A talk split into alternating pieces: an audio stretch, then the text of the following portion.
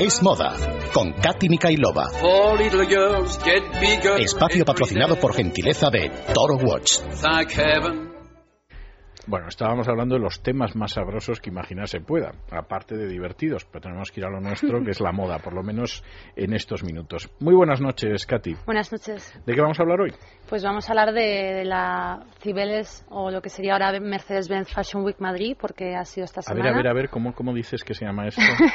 Mercedes-Benz Fashion Week Madrid. Está bien, que es algo así como la semana de la moda de la Mercedes-Benz. Bueno, realmente sería la semana de moda española, la semana de moda internacional de Madrid, pero como la patrocina totalmente Mercedes junto a algunos otros patrocinadores como es Inditex o Mau, pues se ha, se ha cogido el nombre. Bueno, es una estrategia muy inteligente porque realmente patrocinando y pagando un solo evento apareces en mil medios de comunicación. Ahora mismo está aquí con publicidad gratuita, por ejemplo, o pagada por nuestro patrocinador. Es verdad, es verdad, es verdad. Claro, entonces, bueno, ha sido un cambio estratégico interesante. Ya lo hicieron en. La primera vez este cambio fue en febrero de 2012, o sea, la colección del año pasado de otoño-invierno 2012-2013 y ya continúa de momento. También patrocina Mercedes a su vez otras pasarelas internacionales de la moda como es la de New York, o la de México o la de Berlín entre otras. Eso tiene buen aspecto. Bueno, ¿y cómo, cómo ha sido esta, esta semana? Bueno, pues ha sido en algunos sentidos buena y en otros sentidos un poco decepcionante, porque ha habido un poco de todo. Bueno, vayamos primero, ¿qué ha sido lo decepcionante? Y así hablamos de lo bueno luego. bueno, me ha decepcionado mucho, por ejemplo, Francis Montesinos. Para que se haga una idea, porque usted no, no creo que le conozca. No. Eso me lo imaginaba. es un diseñador levantino y en, bueno pues él ha presentado una colección bastante bastante rebuscada a mi modo de ver porque ha intentado conmemorar la movida madrileña en los años 80 pero sí. Qué lejos queda eso. Sí, sí, sí. No, además, de hecho, sacó vestuario, porque él hizo el vestuario para una película de Almodóvar que se llama Matador. Eso iba yo a decir, ¿la gente iba a salir, salía vestida de Almodóvar o qué? Sí, sí. Bueno, no de Almodóvar precisamente, pero sí de gente que, bueno, como se, se vistieron en esa película. Aunque, claro, hablar de cine español en estos momentos es un tema un poco sensible tras el, el espectáculo bochornoso, ¿no? bueno, siempre que hay una historia de los Goya sucede. Claro, entonces, bueno, ha sido un poco, un poco todo rebuscado, porque normalmente Francis Montesinos sí que mantenía ese sabor español, ¿no? Ese estilo flamenco, lo sabía llevar muy bien, pero en esta ocasión yo creo que se le ha ido un poco todo de las manos porque ha puesto a chicas con pelucas cortas, con colores rojo, amarillo, rojo, ¿no? Un poco jugando con la bandera española, pero pelucas al estilo oriental, cortas, todo muy demasiado rebuscado y, y además al final hicieron una especie de musical playback porque salían unos, unos bailarines a, a, bailar, ¿no? Y hacer como que cantan alguna canción de los años 80 que ahora mismo ni me acuerdo. Y claro, eso no... ¿La chica de ayer o...? no, ¿A no. quién le importa? no, creo que era la de mil campanas suena en mi corazón. Bueno, eso no es de lo peor. creo que era eso, efectivamente. Eso no es de lo peor, sí. ¿eh? de la pero, pero bueno, ha sido un poco rebuscado porque realmente si es una pasarela de moda, pues lo suyo es ver a a gente desfilar para que se vea la ropa y no ver a gente bailar y hacer una especie de musical. eso, es lo peor. Eh, para mí, no, hombre, no es lo peor, porque luego además hay muchas colecciones muy comerciales. Ha habido colecciones comerciales a punta pala. O sea, que parecía sacado de Inditex o de Zara tal cual. Y dices, para eso no gastas lo que gastas en una, una pasarela como esta. No, reconozco que para hacer lo mismo que Zara, que además es difícil que lo hagas mejor. Entonces, bueno, Aníbal Laguna, por ejemplo. Eh, Aníbal Laguna es un diseñador que está especializado en vestidos de, de noche. Son vestidos muy elegantes, muy bonitos, pero al final, temporada tras temporada, hace siempre lo mismo. También, por ejemplo, Roberto Torreta. Sí que me ha gustado porque, pese a ser una colección comercial, mantenía un estilo muy, muy elegante, muy mujer, muy femenino, ¿no? Presentaba a la mujer ejecutiva, un estilo más funcional. Teresa Helbig tampoco eso me, ha interesa. ¿Cómo, es la mujer ejecutiva?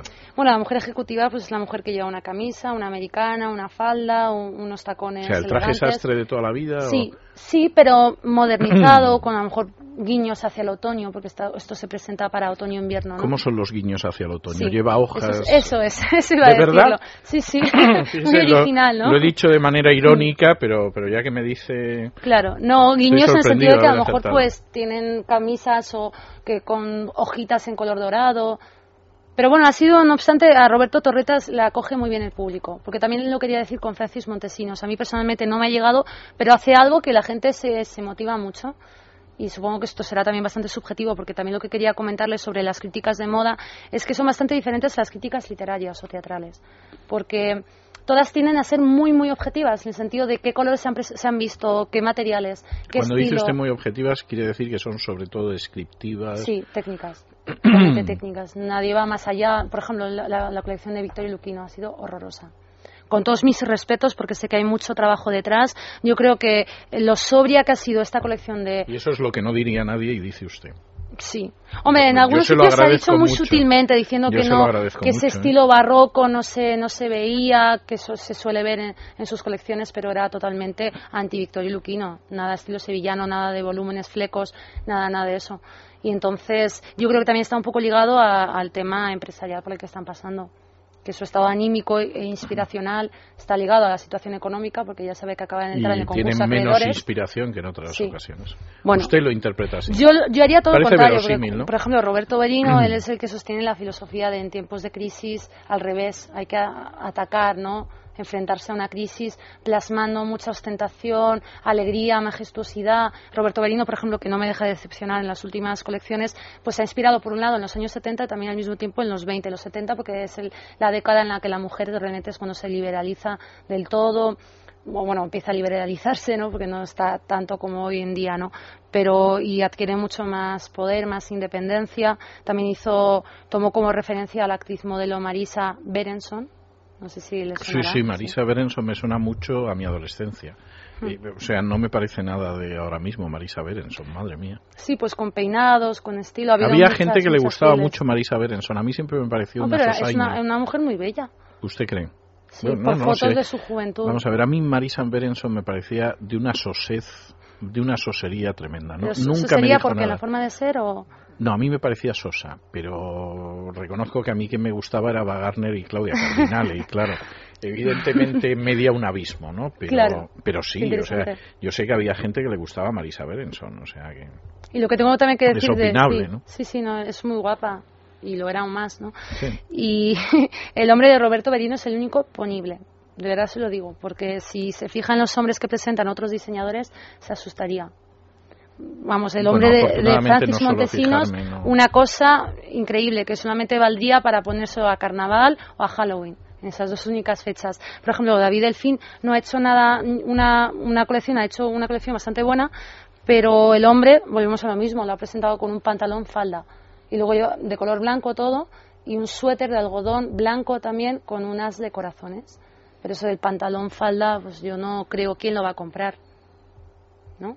¿Usted se lo pondría? No, francamente no. O sea, ya se lo digo. Estaba pensando en Miguel Bosé, que creo recordar que alguna vez le he visto hace Bueno. muchos años luciendo algo así, pero vamos, De hecho, vida, su no. hermana Bimba Bosé ha cerrado el desfile de David Delfín. Realmente la colección de David Delfín en esta ocasión no me ha parecido nada extravagante dentro de lo que cabe, a Bimba, ¿qué nombre es Bimba? Bimba Bosé, Bimba, no, no lo sé, no sé si será su A lo mejor auténtico es Bimba, nombre o es. Yo creo que sí, sí, sí. Y entonces debe ser como ella. el femenino del pan, sí. Sí, sí, del pan bimbo, ¿no? claro, obviamente. Entonces él presentó una colección totalmente blanca, muy pulcra. Y de hecho la tituló bajo el nombre Missing. Dicho esto, Bien. ahora le explicaré por qué quizá lo ha llamado así, ¿no? Porque ah, todo el desfile son personas que salen vestidos de blanco, si acaso hay mm, elementos rojos con corazones, como las de, de corazones, y al final el desfile lo cierra Bimba Bosé, cual viuda en negro, simboliza un poco la, el contraste a lo que es la- todo lo pulcro del amor, el deseo, etcétera, ¿no? Entonces ella simboliza lo que sería la, la muerte o la pérdida, la ausencia de un ser querido. Entonces, bueno, dentro de lo que cabe, pues por lo menos ha tenido su, su lema. Otra diseñadora que me ha gustado mucho ha sido María Barros. Ella es gallega y ha presentado una colección inspirada en, en el jazz. Ha mostrado a mujeres con, con, ¿cómo se llama? Con turbantes en la cabeza y con vestidos muy bonitos, muy coloridos, mucho amarillo, mucho verde, negro, etcétera, pese a que es para invierno, porque muchos para invierno otoño tienden a colores más, más oscuros, más sobrios, y, en esta ocasión, bueno, pues ha sido bastante más, llamativa esta colección. También Maya Hansen se ha inspirado en, en ¿cómo, se, ¿cómo diría esto?, el Imperio Austrohúngaro y los Alpes. Entonces ha, ha, habido muchas pieles. Un detalle a resaltar es los cuernos del animal carnero y también una armadura que está hecha de cristales de Swarovski que pesaban 10 kilos. Me imagino que la modelo que los tuvo que desfilar habrá Debe estar en una forma física auténticamente envidiable, sí. Y ya por, por terminar, porque nos, me imagino que ya estaremos llegando al final, mencionaría también a Aristocrazy, que no es una firma de ropa, sino de joyas, pero ha tenido su desfile de moda. Han presentado joyas XXL, desde hiper mega grandes serpientes como collares o, o incluso también armaduras, también un poco como, como guiño a la mujer del siglo XXI que tiene que que enfrentarse a los problemas y la mujer guerrera de la Edad Media. No, desde luego una mujer que lleva encima 10 kilos de joyas se enfrenta a cualquier problema. Sí, eso, en eso coincidieron María Hansen con Aristocrazy, que, que es otra firma, que además Aristocrazy es la firma low cost de la joyería Suárez. ¿Tenemos alguna noticia de moda? Tenemos, tenemos. Adolfo Domínguez ha comunicado a la Comisión Nacional de Mercado de Valores que retira la reducción del sueldo de sus empleados. Hay que destacar que los nueve primeros meses del ejercicio fiscal de 2012 han, han cerrado con números rojos, un total de 10,39 millones lo cual supone un 7% más de pérdidas que en 2012. Paralelamente, Cortefiel apuesta por nuevas campañas de marketing originales. Concretamente, Cortefiel la próxima semana, miércoles 27, en Gran Vía, el número también 27, en el escaparate Cortefiel eh, se vestirá este escaparate de vida y música. El músico violinista Ara Malikian va a dar un concierto en directo a las once y media de la mañana en la calle Gran Vía, recordamos, Gran Vía 27, en la tienda de Cortefiel. Y a su vez, el grupo Aiserco, nuestro patrocinador, no deja de darnos buenas noticias. Concretamente, su otra enseña, además de Toro Watch, en este caso Aviador, acaba de firmar un acuerdo con Rusia para producir un total de 100.000 piezas para redistribuir en este país eslavo tan adicto al lujo. En concreto, esta inversión supone para Adolfo Arroyo, que lidera este grupo español, un total de 4 millones de euros. Habrá 10 modelos de relojes aviador. Eh, tematizados, como siempre, cuyos movimientos van a estar hechos a mano por, y a su vez el diseño va a ser totalmente español. Hay que destacar que el grupo Aiserco en 2012 ha, ha hecho un total de 80.000 relojes que ha vendido por toda España. Ya está bien, 80.000 relojes en medio de la crisis. pues muchísimas gracias, Katy. Nos vemos la semana que viene, Dios mediante. Y nosotros hacemos una pausa. Ya está aquí doña Ana Sánchez de la Nieta y nos vamos al cine.